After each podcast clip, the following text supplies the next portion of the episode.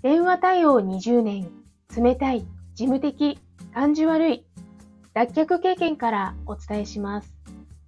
話し方、印象改善アドバイザー、久美です。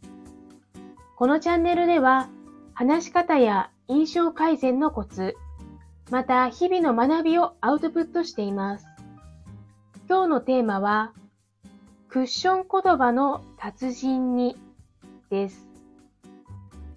相手の希望に添えないとき、何かを頼むときなど、相手に負担をかけるシーンで、クッション言葉を加えると、心理的な衝撃を和らげる効果があります。難しいフレーズは一つもありません。自分の中に取り込んで、さっと口から出てくるようになると、コミュニケーションの質もぐっと高いものになります。10個ご紹介します。よろしければ一緒に発声してみてください。